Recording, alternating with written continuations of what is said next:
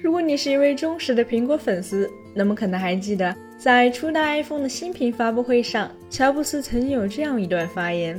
谁想要手写笔？用的时候拿起来，不用的时候放起来，一不小心还会弄丢，太麻烦了，没人想用手写笔。”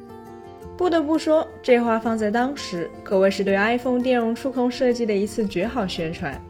当然，也可以认为这是乔布斯对于当时的主流高端商务手机操作系统，比如 Windows Mobile、Palm 乃至塞班 UIQ 的一次群嘲。正因如此，当时间来到2022年，苹果专题站 Nine to Five Mac 得到了其实 iPhone 十四系列原本准备配备手写笔。但最终在发布会前决定取消该功能这一爆料时，即便是一向敢言的他们，也不得不以粗略的传言声称来作为这篇文章的开头，以避免被用户的口水淹没。显然，我们能够理解 Nine to Five Mac 在得知此事后的惊讶，以及他们在相关报道中极力避嫌的谨慎态度。那问题在于，凭什么 iPhone 就不一定可以有手写笔呢？首先，乔布斯真的反对手写笔吗？虽然我们不能否认，乔布斯的确在初代 iPhone 发布会上对手写笔进行了公开的批评，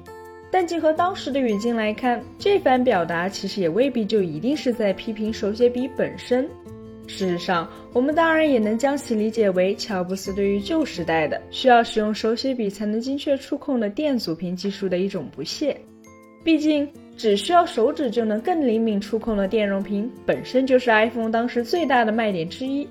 那么在宣传上语出惊人一点，自然也是很有必要的。可能有的朋友可能会说，你不知道乔布斯在很多年前就讨厌手写笔了吗？苹果基于手写笔操作的 Newton 平板电脑项目就是被回归后的他砍掉的。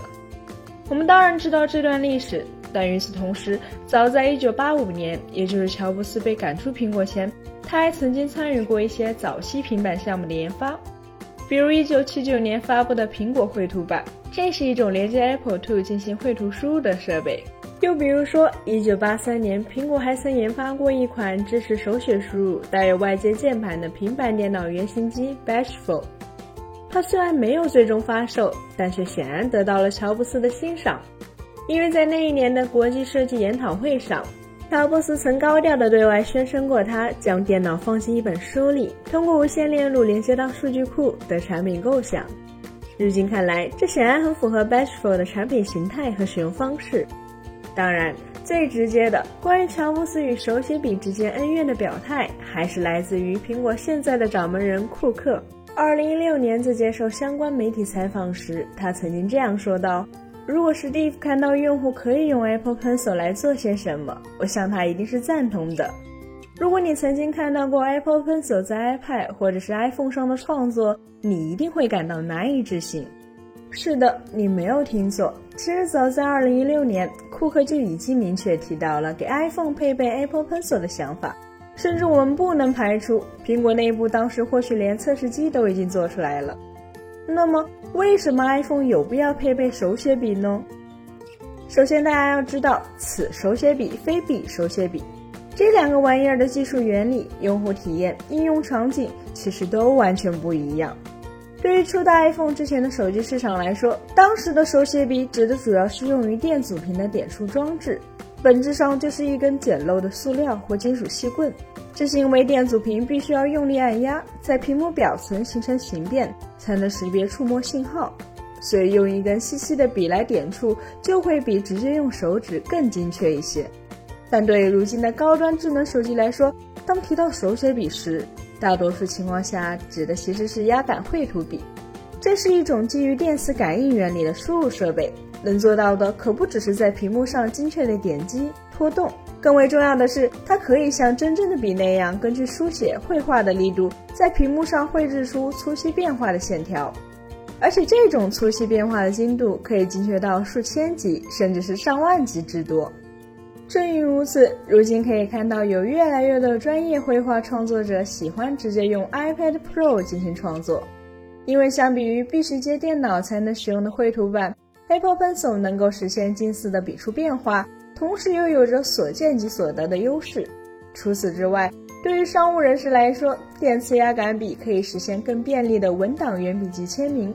对于视频创作者来说，使用压感笔来控制编辑软件里的进度条，显然要远比用手指要来的精确得多。甚至对于某些特定类型的游戏玩家而言，使用压感笔来游玩也可能产生特殊的优势。其次，如果你很了解苹果的产品思路，想必也会知道，他们是一家几乎不会去吃螃蟹的厂商。相比之下，苹果更擅长于将已经成熟的技术打磨为比竞争对手更加细致、人性化的用户体验。而纵观目前消费级电磁压感笔技术的发展，就不难发现。无论是在压感精度，还是在基于 AI 的轨迹预测方面，都已经发展到了一个非常成熟的阶段，很适合用在未来的大屏 iPhone 上。最后，我们什么时候可以用上大一笔的 iPhone 呢？根据 Nine to Five Mac 此次的爆料显示，原本 iPhone 十四系列是配备了一款简化版 Apple Pencil 的，